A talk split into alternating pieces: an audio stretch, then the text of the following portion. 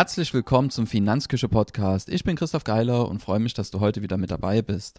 Unser Thema heute die elf größten Vorteile der Selbstständigkeit. Nachdem wir uns in einem der letzten Episoden mit den Nachteilen der Selbstständigkeit beschäftigt haben, folgt heute also die Hommage an die Vorteile der Selbstständigkeit. Denn meine Unternehmung, die bietet mir einfach die Möglichkeit, meine Potenziale auszuschöpfen und ich kann anderen Menschen dabei helfen, selbiges zu tun. Uns begegnen heute Begriffe wie Sicherheit, Einkommen, Einkommenschancen besser gesagt in der Selbstständigkeit, Potenzialentfaltung und vieles, vieles mehr. Beginnen will ich mit dem ersten Vorteil der Selbstständigkeit, der für mich ganz klar das Thema Potenzialentfaltung umfasst. Die Selbstständigkeit bietet zumindest bei mir so einen stetigen Strom an diversen Aufgabenstellungen, die mir immer mal wieder begegnen und die sich auch in der Historie meiner Selbstständigkeit immer wieder gewandelt haben. Da geht es so um Themen wie Prozessentwicklung.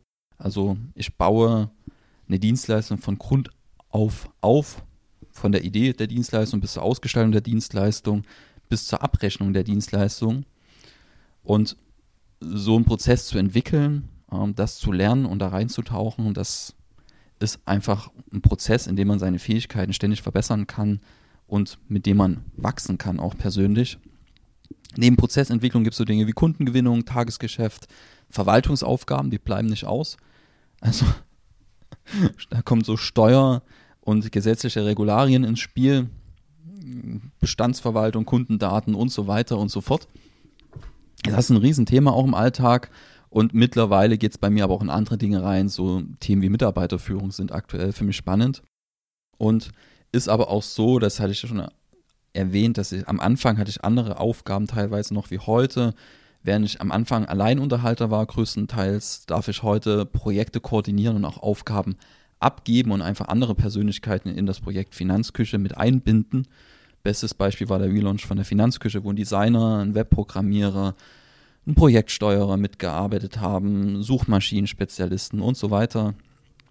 Und das ist einfach eine Riesenerfahrung für mich gewesen, so ein Projekt zu steuern, zu koordinieren, zu entwickeln und andere Menschen dann auch mit einzuweisen, anzuleiten, sodass die ihre Fähigkeiten idealerweise voll ausschöpfen können im Projekt. Gibt auch so ganz einfache Sachen im Tagesgeschäft. Am Anfang meiner Selbstständigkeit hat allein die Vorstellung, dass ich eine fremde Person anrufe, das hat bei mir Herzrasen ausgelöst. Und heute ist das einfach eine Selbstverständlichkeit geworden, dass ich Kunden anrufe. Und dann macht man einfach die Erfahrung, okay, wenn man es erstmal anruft, der am anderen Ende, der beißt nicht und ist vielleicht am Ende sogar ein gutes Gefühl, das nach dem Telefonat hängen bleibt und so wächst man mit jedem Telefonat und irgendwann ist das wie Fahrradfahren. Ähm, es ist eine Selbstverständlichkeit, dass ich heute mit jede Menge verschiedenen Menschen spreche, telefoniere, im Büro treffe. Und heute führt das nicht unbedingt mehr zu Schweißausbrüchen, so wie es am Anfang der Selbstständigkeit war. Und ganz besonders schön ist es, dass ich jetzt immer mehr die Möglichkeit habe, eben andere Personen, so wie gerade angesprochen habe, mit einzubinden und mich immer mehr auf die Sachen fokussieren kann, die mich wirklich catchen und wo ich sage, das sind wirklich die Kerntätigkeiten, die mir ganz besonders viel Spaß machen und mich darauf nochmal zu fokussieren und das führt am Ende bei mir zu Begeisterung und nochmal mehr zu diesem Thema Potenzialentfaltung, wenn ich einfach zum Beispiel so Verwaltungsaufgaben so peu à peu abgeben kann, weil, um ehrlich zu sein, das macht mir jetzt nicht so viel Spaß, der ganze Verwaltungskram. Und da konzentriere ich mich lieber auf andere Dinge. Das ist einfach was, was gerade sehr, sehr schön ist, dass ich mich eben auf die Sachen fokussieren kann, die mir ganz besonders viel Spaß machen und wo ich dann logischerweise, dadurch, dass sie mir Spaß machen, dann auch zumindest jetzt für mein Dafürhalten das dann ganz gut kann und immer besser kann. Besonders interessant ist es für mich immer, wenn was nicht funktioniert. Also ich durfte zum Beispiel lernen, dass es nichts bringt, Kunden nachzulaufen, die einmal Nein gesagt haben. Ähm, das hat, diese Erkenntnis, die hat für mich, also einfach mal, der Kunde sagt nein und ich danke für die nette Zusammenarbeit bis zu der Stelle und alles Gute für die Zukunft und dann halt das Ganze abzuhaken. Das war ein Lernprozess. Früher habe ich versucht, dann die Kunden doch noch irgendwie zurückzugewinnen und, und, und. Das ja, das war eine Angelegenheit, die hat mir keinen Spaß gemacht, die hat wahrscheinlich dem Kunden dahinter keinen Spaß gemacht, der es schon gegen mich entschieden hatte. Manchmal passt es halt einfach nicht und das zu akzeptieren, das spart einfach Zeit und steigert die eigene Zufriedenheit extrem. Vom Punkt Potenzialentfaltung springen wir zum nächsten Punkt, nämlich Leben nach eigenem Rhythmus. Das spielt bei mir auch so ein bisschen mit rein, weil Potenzialentfaltung in einem Umfeld, das gegen den eigenen Rhythmus wirkt, ist auch relativ schwierig. Und damit meine ich vor allem, dass ja, ein gutes Beispiel ist das Thema Gesundheit. Das ist ja ein essentieller Wert auch der Finanzküche. Und das lebe ich dann auch und höre halt zum Beispiel auf meine biologische Uhr ähm, und starte nicht um 5 Uhr morgens in den Tag, sondern halt 37 bis 8 Uhr. Das ist jetzt ein bisschen nach vorne gerutscht gegen 7.30 Uhr, weil unser Sohn jetzt in den Kindergarten geht. Ich lebe, lebe ja auch nicht in der luftleeren Welt, also das sind noch andere Menschen in meiner Welt und auf die muss ich dann ein bisschen Rücksicht nehmen. Und dass wir jetzt halt 7.30 Uhr der Wecker klingelt, das stellt dann einfach sicher, dass unser Sohn rechtzeitig zum Morgenkreis im Kindergarten ist und dann nicht erst aufschlägt, wenn quasi alles gelaufen ist und sich alle Spielgruppen gefunden haben, sondern dass er sich dann noch integrieren kann.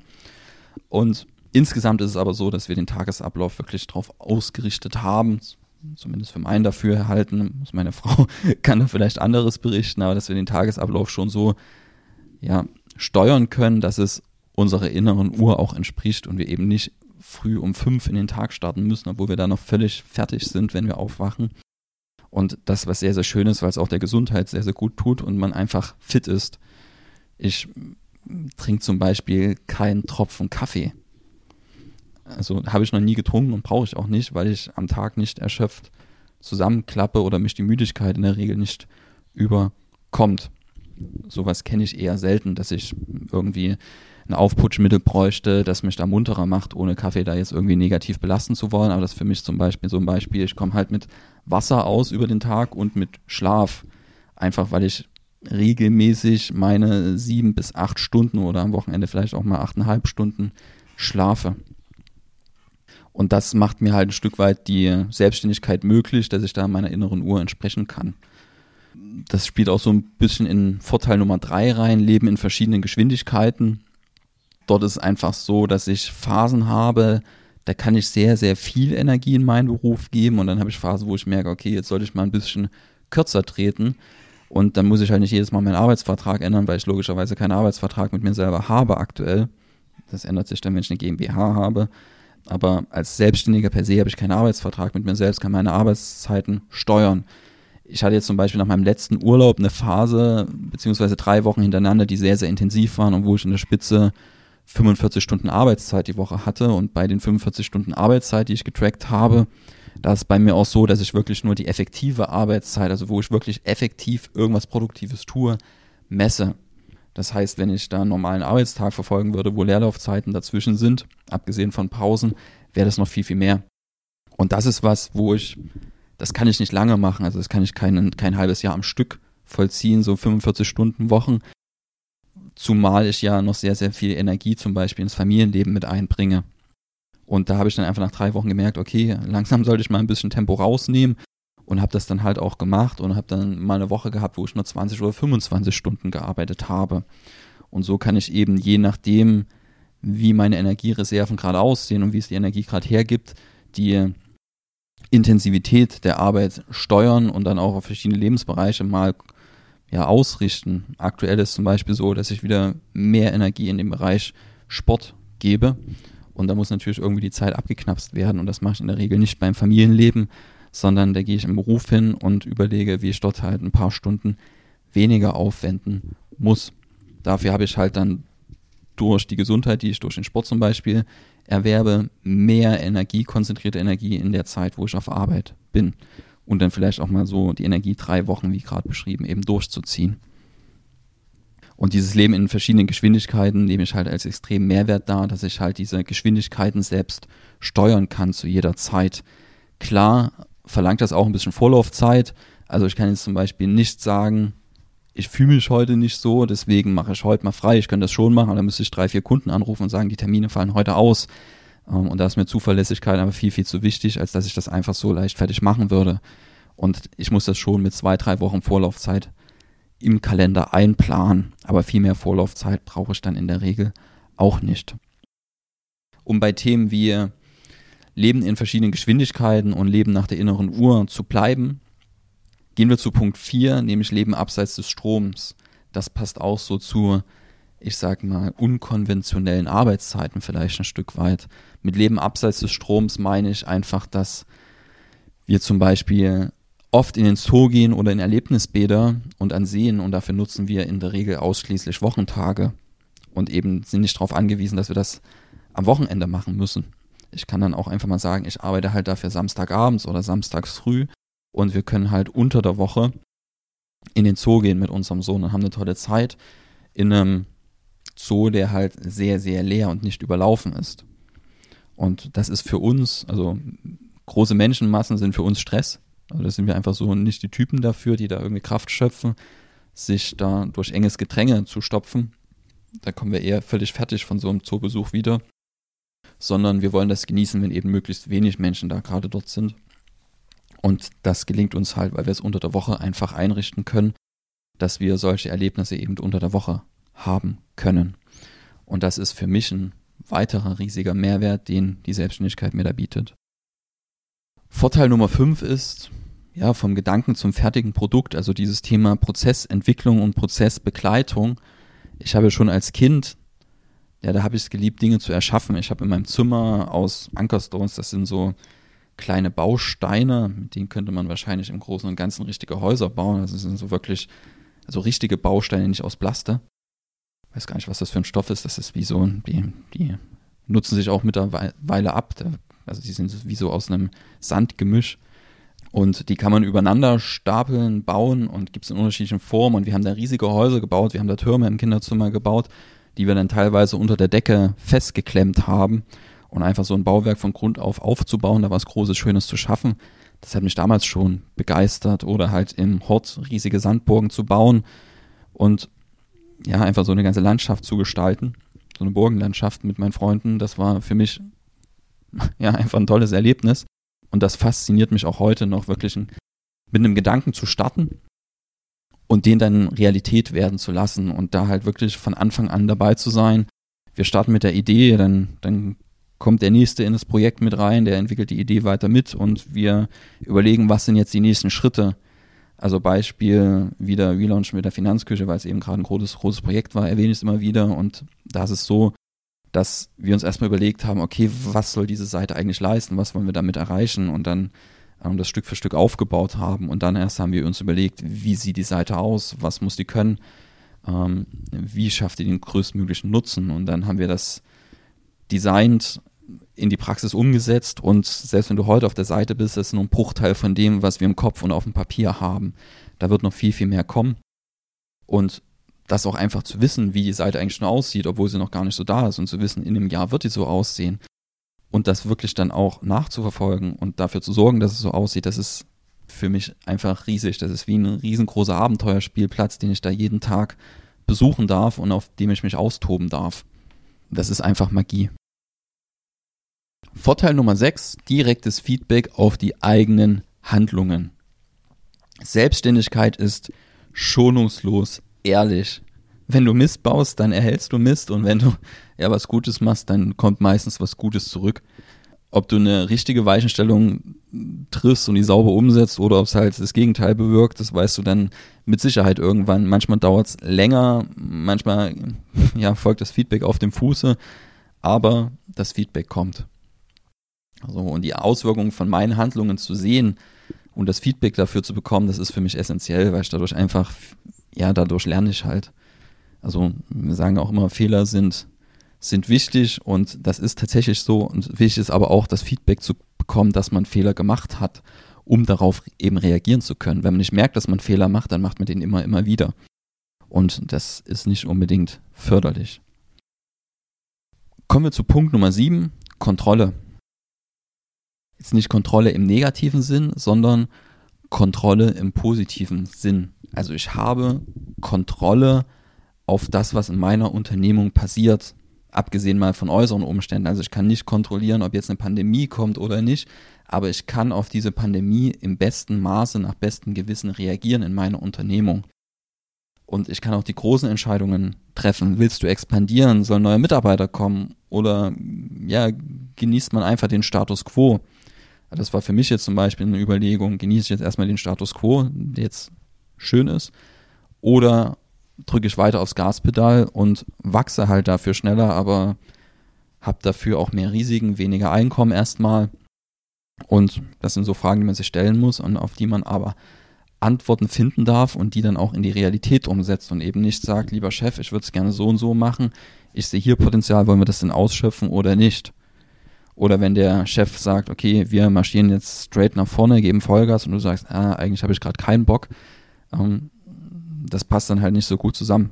Und in der Selbstständigkeit gebe ich halt, da sind wir wieder bei Geschwindigkeiten, selber die Geschwindigkeit vor. So, und selber die Stellschrauben vor, die ich drehen möchte. Kommen wir zum nächsten Vorteil, überdurchschnittliches Einkommen. Also ein ganz klarer Vorteil, der wird ja, vielleicht machen sich auch deswegen viele selbstständig, ist, dass man ein überdurchschnittliches Einkommen erzielen kann. So, jetzt ist das aber für mich ein sehr, sehr schwieriger Punkt, weil die Betonung liegt auf Chance. Ähm, gleichzeitig geht ja auch die Gefahr damit einher, wie wir bei den Nachteilen der Selbstständigkeit besprochen haben, dass man unterdurchschnittliches Einkommen erzielt. Das ist einfach die Kehrseite der Medaille. Mindestlohn, der greift für Selbstständige nicht. Und so kann man halt ja auch sehr, sehr auf der negativen Seite, was das Einkommen geht, ankommen. 2015 hat das Deutsche Institut für Wirtschaftsforschung die Frage gestellt, verdienen Selbstständige tatsächlich weniger als Angestellte? Ähm, die Grafik findest du im Textbeitrag zur Episode hier. Also es gibt wieder einen sehr, sehr ausführlichen Textbeitrag zum Thema Vorteile einer Selbstständigkeit. Da gerne vorbeischauen, da findest du auch die Grafik, zu der ich jetzt spreche. Also dort siehst du einfach, wie das monatliche Nettoeinkommen vom Erwerbsstatus abhängt. Also geht von 0 bis 10.000 Euro pro Monat die Skala und dort sieht man einfach, dass ja die Streuung bei Selbstständigen sehr, sehr groß ist. Also es ist nicht so gleich verteilt wie bei Angestellten. Also bei Angestellten sieht diese Kurve, diese Verteilung der Einkommen homogener aus. Ich habe sehr, sehr viele, die irgendwo bei 1700 oder zwischen 1300 und 2000 netto verdienen. Und dann habe ich aber sehr, sehr wenige, die dann mehr als 5000 netto im Monat verdienen. Und gerade bei selbstständigen Mitbeschäftigten, also die, die Grafik unterscheidet hier oder die Auswertung unterscheidet zwischen Solo-Selbstständigen und selbstständigen Mitbeschäftigten. Wichtig, Solo-Selbstständige verdienen deutlich schlechter als selbstständige Mitbeschäftigten. Ist aber für mich vielleicht auch so ein Thema, das sich von alleine ergibt, weil wenn ich selbstständig bin und gut verdiene, bin ich eher dazu bereit, Beschäftigte einzustellen, als wenn es nicht so gut läuft. Also vielleicht ist es auch umgekehrt, dass nicht Selbstständige mit Beschäftigten deswegen gut verdienen, sondern weil sie gut verdienen, Beschäftigte einstellen. Also darüber habe ich jetzt keine Antwort in dem Bericht des Deutschen Instituts für Wirtschaftsforschung ähm, gelesen. Aber generell sieht man hier, selbstständige Mitbeschäftigten verdienen nochmal deutlich, deutlich besser in der Masse als Solo-Selbstständige. Und was man aber auch sieht, dass für Solo-Selbstständige eben die Gefahr auf ein geringes Einkommen relativ hoch ist. Und insgesamt ist aber, wie gesagt, die Einkommensverteilung bei Selbstständigen sehr, sehr unhomogener, als es bei Angestellten der Fall ist. Das spiegelt so wider, dass die Streuung sehr, sehr groß ist. Also die Chance auf ein hohes Einkommen ist halt höher als in der Anstellung. Dafür ist auch die Chance auf ein unterdurchschnittliches Einkommen auch tendenziell etwas höher. Ein Punkt oder ein wichtiger Punkt fehlt in der Betrachtung noch. Und zwar, der wird in dieser Einkommensverteilung im Vergleich Angestellte Selbstständige nicht mit wiedergespiegelt. Das ist, dass gerade Selbstständige, die sich in Richtung Unternehmer entwickeln und dann auch eine Unternehmung aufbauen, die für Käufer interessant ist, die haben ja nicht nur ihr Einkommen, was quasi vermögensbildend eingesetzt werden kann, sondern die schaffen auch ein, eine bewertbare Unternehmung, die mal verkauft werden kann. Und das ist natürlich eine zweite Einkommensquelle, die Angestellte für sich so nicht haben. Wenn der Unternehmer oder Selbstständige dann irgendwann mal auf Verkaufen-Knopf drückt, einen Käufer hat, dann wandert dann noch mal eine Summe vom Käufer zum Selbstständigen. Und das kann auch schon erheblichen Teil ausmachen des Vermögenszuwachses eines Selbstständigen. Es ist beim Solo-Selbstständigen eher wahrscheinlich schwieriger, da was zu verkaufen, als bei einem Selbstständigen mit Beschäftigten, wo die Unternehmung dann vielleicht irgendwann ein bisschen unabhängiger von der eigenen Person läuft. Wichtig ist, dass meine Überzeugung ist, dass der monetäre Aspekt, ja, das sollte nicht primäre Triebfeder einer Selbstständigkeit sein, also einfach mal vielleicht zur Veranschaulichung. 2013 habe ich schon die ersten vorsichtigen Schritte gemacht Richtung Selbstständigkeit. Im September 2016 habe ich mich dann Vollzeit diesem Projekt gewidmet und erst zwei Jahre später habe ich zum ersten Mal ein Einkommen erzielt, das vielleicht ja ähnlich war wie das von einem Akademiker, der vielleicht zwei, drei Jahre Berufserfahrung hat. Und 2020 gab es dann durch Corona direkt einen Dämpfer, wo mein Einkommen nochmal runtergegangen ist. Und erst jetzt, wo 21 bin ich so weit, wo ich wirklich sagen kann, im Vergleich zu den meisten Anstellungen zahlt sich die Selbstständigkeit jetzt finanziell aus. Wobei ich ja jetzt dann auch erstmal, wenn ich jetzt an dem Punkt bin, die schlechten Startjahre noch aufholen muss. Also ich muss jetzt auch mehr verdienen am Ende, damit ich die schlechten Startjahre wieder raushole, wo ich in der Anstellung mehr verdient hätte. Und da sieht man schon, dass dieser Weg Richtung, ich habe ein gutes Einkommen, hohes Einkommen, sehr, sehr zäh ist. Und wenn das meine einzige Triebfeder ist, kann ich, kann es halt sein, dass ich unterwegs dann halt die Motivation verliere. Kenne aber wenige Selbstständige tatsächlich, wo Geld verdienen die einzige Motivation ist. Kommen wir zu Punkt Nummer 9 anderen ein Einkommen sichern. Ich habe ja gerade gesagt, jetzt bin ich an einem Punkt, wo, wo ich finanziell sich das Ganze im Vergleich zu einer Anstellung in der Regel rechnen würde, also zu einer normalen Anstellung. Ich spreche jetzt mal nicht von einem Vorstandsposten. Jetzt ist es aber so, dass ich ja, glaube, in einem der vorigen Punkten angesprochen, wo ich gesagt habe, es ist für mich so ein Kampf gewesen, innerlich zu entscheiden, okay, genieße ich jetzt erstmal einen Status quo nach den anstrengenden Startjahren der Selbstständigkeit, auch nach den ich sag mal, Jahren der Unsicherheit oder bleibe ich jetzt weiter auf Wachstumskurs, stelle weitere Leute ein. Und ich habe mich halt für Letzteres tendenziell jetzt eher entschieden.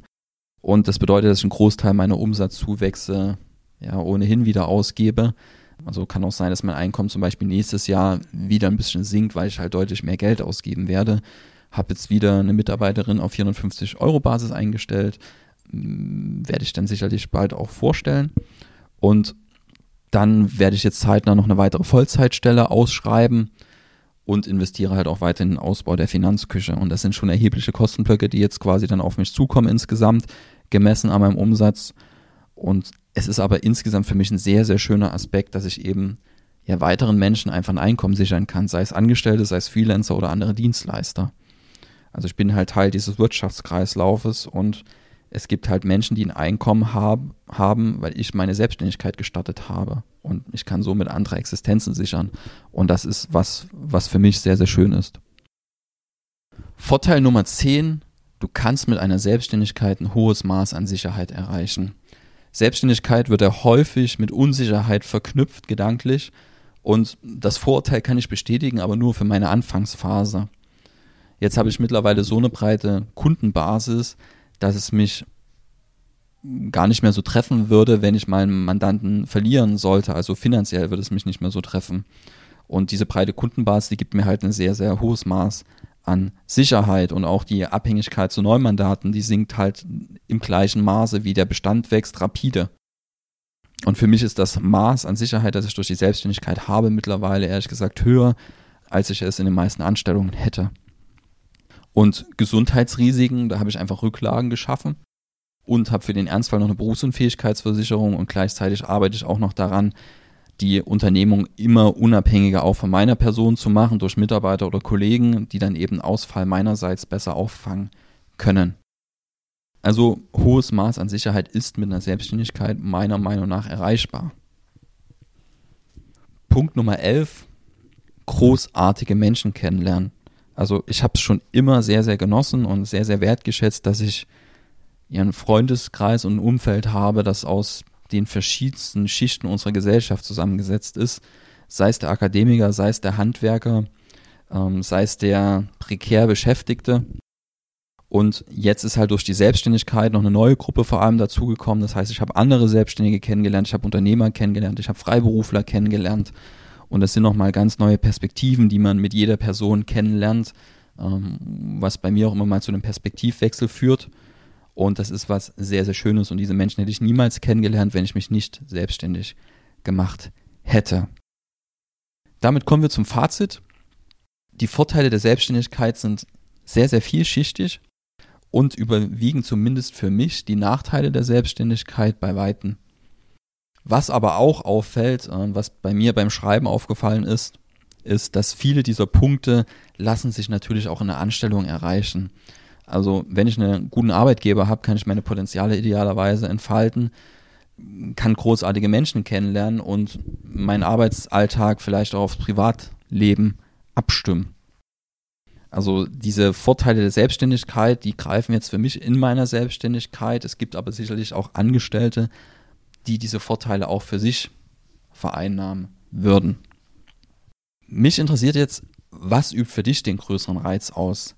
Anstellung oder Selbstständigkeit? Lass mich einfach wissen, nutze dafür gern das Kommentarfeld in der Finanzküche. Also ich verlinke dir den Textbeitrag, da kannst du die Kommentarspalte mitnutzen. Wenn dir der Podcast gefällt, dann lass mir gerne eine Bewertung da, wo auch immer man diesen Podcast bewerten kann, bei iTunes zum Beispiel. Und ansonsten sehen wir uns beim nächsten Mal. Bis dahin.